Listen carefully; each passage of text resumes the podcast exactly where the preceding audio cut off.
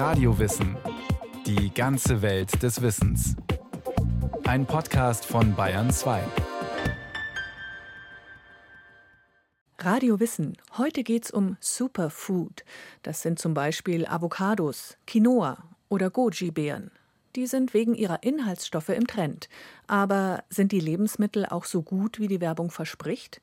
Ihr ökologischer Fußabdruck ist schlecht. Oft sind sie schadstoffbelastet und ihr Anbau und die Verarbeitung haben negative Folgen in den Herkunftsländern. Gleichzeitig gibt es genügend regionales Superfood. Inka Gold. Detox-Wunder. Anti-Aging-Sensation. Powerfrucht. Wunderbeere. Immunbooster. Proteinbombe. Grünes Gold. Unsterblichkeitselixier. Abnehmbeere. Superfaser. Amazonaswunder. Roter Diamant. Fruchtbarkeitselixier. Zaubermittel. Eine die Gesundheit fördernde Ernährung spielt ja für Menschen eine immer größere Rolle. Ne? Das ist einerseits sehr erfreulich, aber äh, mit dieser Sehnsucht nach Selbstoptimierung wird auch sehr viel Geld verdient. Vieles, was wir als Superfood konsumieren, können wir auch konsumieren, wenn wir die Produkte aus unseren Gärten und Feldern essen.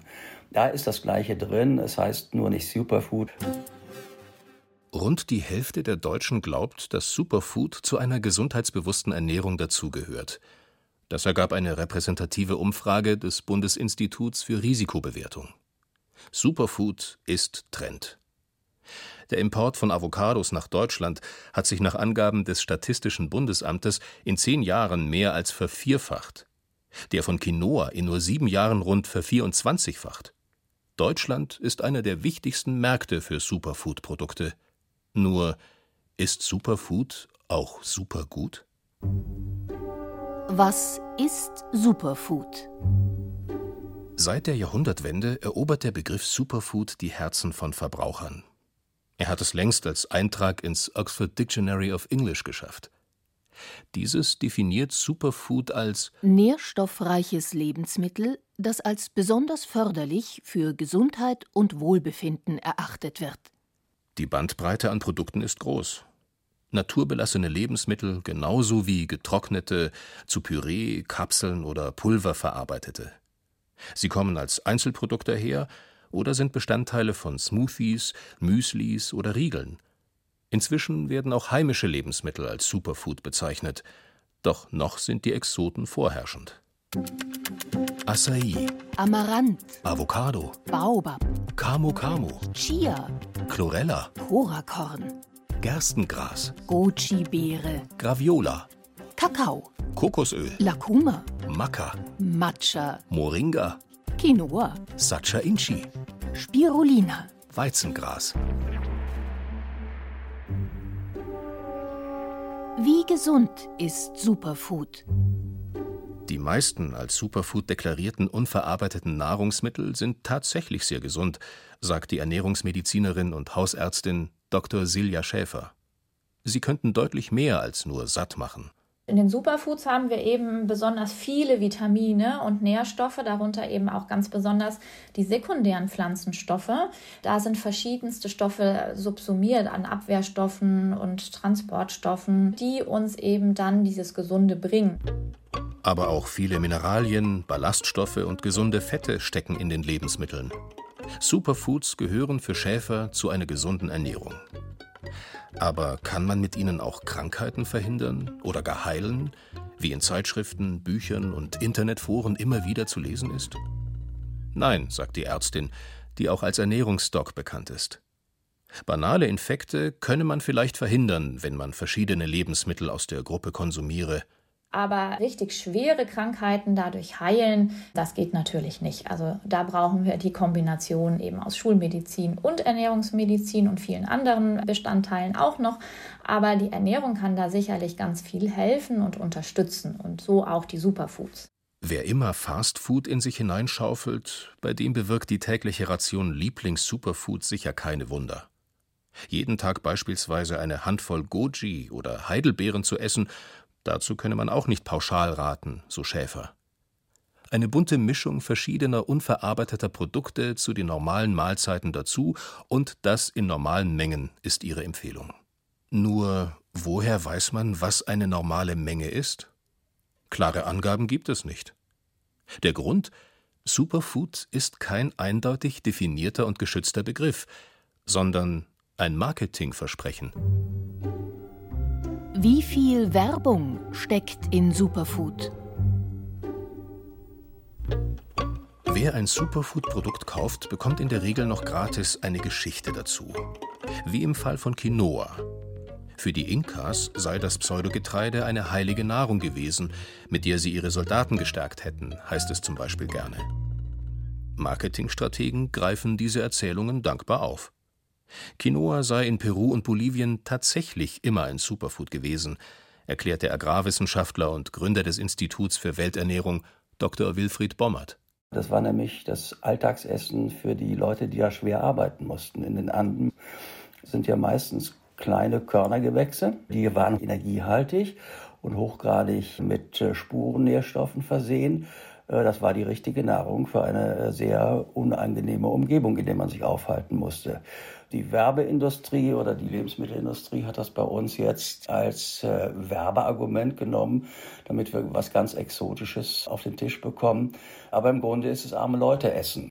Verbraucher sollten bedenken, dass jeder behaupten könne, dass sein Lebensmittel, das er vermarktet, ein Superfood ist. Also selbst wenn der Nährstoffgehalt gar nicht besonders hoch ist und das Lebensmittel gar nichts Besonderes enthält, darf ein Inverkehrbringer das mit dem Begriff Superfood bezeichnen. Das ist nicht verboten sagt Julia Sausmikat von der Verbraucherzentrale Nordrhein-Westfalen. Umgekehrt gilt, wenn ein Produkt besonders viel von einem Stoff enthält, muss auch dieser nicht genau ausgewiesen werden. Superfoods unterliegen der allgemeinen Lebensmittelinformationsverordnung. Das heißt, ihre Verpackungen müssen Angaben zum Mindesthaltbarkeitsdatum haben sowie zu den Zutaten. Wenn mehr als eine darin ist, auch zu den Nährwerten. Was nicht angegeben werden muss, sind beispielsweise der Vitamingehalt oder der Anteil sekundärer Pflanzenstoffe wie Anthocyane. Das könne dazu führen, dass man ein Produkt zwar wegen eines bestimmten Inhaltsstoffes kaufe, der aber gar nicht enthalten sei, erklärt Julia Sausmikat an einem Beispiel. Gerade bei den Acai-Beeren ist es so, dass die ja hierzulande gar nicht als Beere angeboten werden, sondern in aller Regel als hochverarbeitetes Pulver oder als Saft. In einer Untersuchung des Landwirtschaftsministeriums der Vereinigten Staaten wurden 2019 56 Acai-Produkte untersucht und in elf Produkten, immerhin elf von 56, waren gar keine Anthocyane mehr nachweisbar. Aber auch wenn Verbraucher exakte Angaben zu allen Inhaltsstoffen hätten, sie wüssten nicht viel damit anzufangen, bedauert die Verbraucherschützerin, denn es gebe für die sekundären Pflanzenstoffe gar keine Bedarfswerte, also wie viel davon ein Mensch täglich braucht. Und erst recht weiß keiner genau, wie viel man von einem Produkt essen müsste, um sich potenziell vor Krebs zu schützen. Hilft Acai bei Herzproblemen?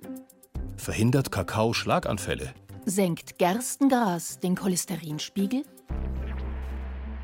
Bei exotischem Superfood fehlt in der Regel der wissenschaftliche Nachweis. Es gibt natürlich zu den Werbeversprechen schon auch wissenschaftliche Studien, die behandeln aber dann in der Regel die eine Substanz, die in dem Lebensmittel möglicherweise dann vermehrt enthalten ist. Aber wenn man sich isolierte Substanzen anguckt, dann geschieht das häufig in Zellkulturstudien oder in Tierversuchen und äh, etwaige positive Wirkungen da lassen sich einfach per se nicht auf den Menschen übertragen. 42 Prozent der Befragten der repräsentativen Umfrage des Bundesinstituts für Risikobewertung glauben trotzdem, dass die gesundheitsfördernden Eigenschaften von Superfood wissenschaftlich erwiesen sind. Sie wissen nicht, dass gewerbliche Anbieter, Marketingstrategen oder Interessengruppen hinter den Heilsversprechen stecken. Produkte würden immer wieder mit Aussagen beworben, für die sie gar nicht zugelassen seien. Diese gesundheitsbezogenen Werbeaussagen, also Health Claims, die dürfen für Lebensmittel eben nur dann verwendet werden, wenn sie von der EU zugelassen wurden. Und dann gibt es noch die krankheitsbezogenen Werbeaussagen, wie zum Beispiel Moringa hilft gegen Kopfschmerzen. Die sind für Lebensmittel eigentlich grundsätzlich verboten. Wenn also schon ihr gesundheitlicher Nutzen nicht zweifelsfrei bewiesen ist, sind die Superfoods dann wenigstens gesundheitlich unbedenklich? Wie werden Superfoods kontrolliert? Es gibt da jetzt für Superfoods keine gesonderten Überwachungsstrukturen. Und es gibt auch keine flächendeckenden Kontrollen für exotische Lebensmittel aus fernen Ländern, was man ja jetzt vielleicht glauben könnte. Das ist aber nicht so. Getestet werden nur Produkte, die vor 1997 in der EU nicht in nennenswertem Umfang verwendet wurden. Sie zählen zur Gruppe der Novel Foods und durchlaufen strenge Genehmigungsverfahren. Chiasamen, Spirulina und die Früchte des Baobabbaums gehören dazu. Goji-Beeren oder Quinoa nicht. Verpackte Chiasamen müssen aufgrund der Verordnung den Hinweis enthalten, dass man nicht mehr als 15 Gramm pro Tag verzehren sollte. Die meisten Superfoods werden aber lediglich stichprobenartig durch die Lebensmittelüberwachungsbehörden auf Schadstoffe oder Verunreinigungen hin untersucht. Exotische Produkte würden dabei immer wieder negativ auffallen. Da müssen wir schon vorsichtig sein, denn die Schadstoffbelastung kann schon sehr hoch sein, die uns dann eben diese gesundheitlichen Vorteile wieder zunichte macht. Das bestätigt auch der Agrarwissenschaftler und Sprecher des Instituts für Welternährung, Dr. Wilfried Bommert. In den Ländern, aus denen diese äh, Superfoods kommen, gibt es häufig gar keine Kontrollen in der Frage. Das heißt, da wird äh, gewirtschaftet und dann gehen die Produkte äh, in die Exportschleife rein. Die Kontrollen können da erst gemacht werden in den Ländern, wo die Mittel zur Verfügung stehen. Das heißt, das Risiko, dass dort Grenzwertüberschreitungen sind, ist immer gegeben. 2017 ließ das Verbrauchermagazin Ökotest Superfood-Produkte von Laboren untersuchen. In fast allen Produkten wurden erhöhte Werte von Pestiziden gefunden. Außerdem aromatische Kohlenwasserstoffe, Schimmelpilze, Cadmium und Blei. Auch in einer Untersuchung des Chemischen und Veterinäruntersuchungsamts Stuttgart fanden sich in 11 von 29 Proben Pestizidrückstände über den gesetzlich gültigen Höchstmengen in 22 Perchlorat. Fünf Produkte enthielten pathogene Keime. 2019 untersuchte die Behörde noch einmal gezielt Moringa-Blattpulverprodukte mit für die Verbraucherschützerin Julia Sausmikat beunruhigenden Ergebnissen. Von denen überschritten 69 Prozent die gesetzlichen Höchstgehalte an Pestiziden. 85 Prozent enthielten die Umweltkontaminante Perchlorat. Das wünscht man sich ja nicht in seinem Lebensmittel. Und in allen Proben waren auch merkliche Gehalte an polyzyklischen aromatischen Kohlenwasserstoffen enthalten. Das sind Substanzen, die zum Beispiel dann eingetragen werden, wenn in Verbrennungsanlagen die Pflanzen getrocknet werden und diese Verbrennungsanlagen zum Beispiel mit Abfällen befeuert werden. Die Vielfalt an Superfood-Produkten sei leider so groß, dass es unmöglich sei, diese breitflächig unter die Lupe zu nehmen, bedauert die Ernährungswissenschaftlerin von der Verbraucherzentrale Nordrhein-Westfalen. Sie kritisiert die unzureichende personelle Ausstattung der Lebensmittelüberwachungsbehörden und die ihrer Meinung nach mangelhaften gesetzlichen Vorgaben. Der Agrarwissenschaftler Wilfried Bommert empfiehlt, bei exotischen Superfoods grundsätzlich auf die einschlägigen Siegel zu achten. Bei Bio, Demeter und Fairtrade haben wir das Kontrollsystem hier im Lande. Das heißt, die durchlaufen Kontrollen, die hier gemacht werden oder Kontrollen, die von hier aus sozusagen exportiert werden in die Länder. Äh, da können wir davon ausgehen, dass da das Kontrollregime besser funktioniert und dass damit auch solche Risiken geringer sind. Wie gut ist Superfood als Nahrungsergänzung? Die Menge macht den Unterschied. Das ist eine Empfehlung im Umgang mit Superfood, die die Ernährungsmedizinerin Silja Schäfer immer wieder betont. Aus vielerlei Gründen. Sie sieht besonders Superfood in Form von Extrakten, Pulvern und Shakes kritisch. Weil in diesen Produkten, wenn man dann hinten mal die Zutatenliste begutachtet, dann sieht man eben, es ist alles drin, was der Markt hergibt. Also da ist dann an Superfood mindestens 10, 15 verschiedene Superfoods auf einmal drin und da wissen wir gar nicht, ob die nicht miteinander interagieren oder was die dann in unserem Körper machen. Also zu viel des Guten könnte eventuell auch zu viel sein. Sie warnt davor, diese Produkte dauerhaft einzunehmen und appelliert lieber, zur unverarbeiteten Frucht zu greifen.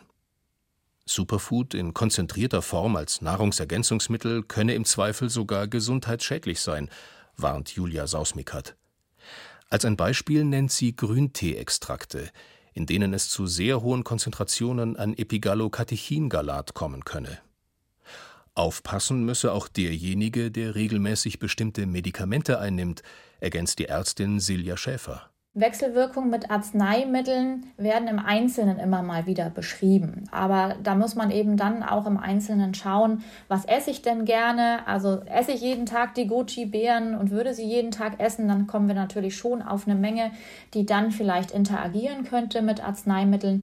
Zwischen Goji-Beeren und bestimmten Blutgerinnungshemmern gibt es derartige Wechselwirkungen, da die in den Früchten enthaltenen Enzyme den Abbau der Arzneimittel beeinflussen. Die Ernährungswissenschaftlerin Sausmikat rät Menschen, die diese Medikamente nehmen, deshalb sogar vom Verzehr von Goji-Marmelade ab. Wie gut ist Superfood für die Welt? Der Hunger nach Superfood hat auch soziale, wirtschaftliche und ökologische Folgen. Und die seien zum Teil gravierend.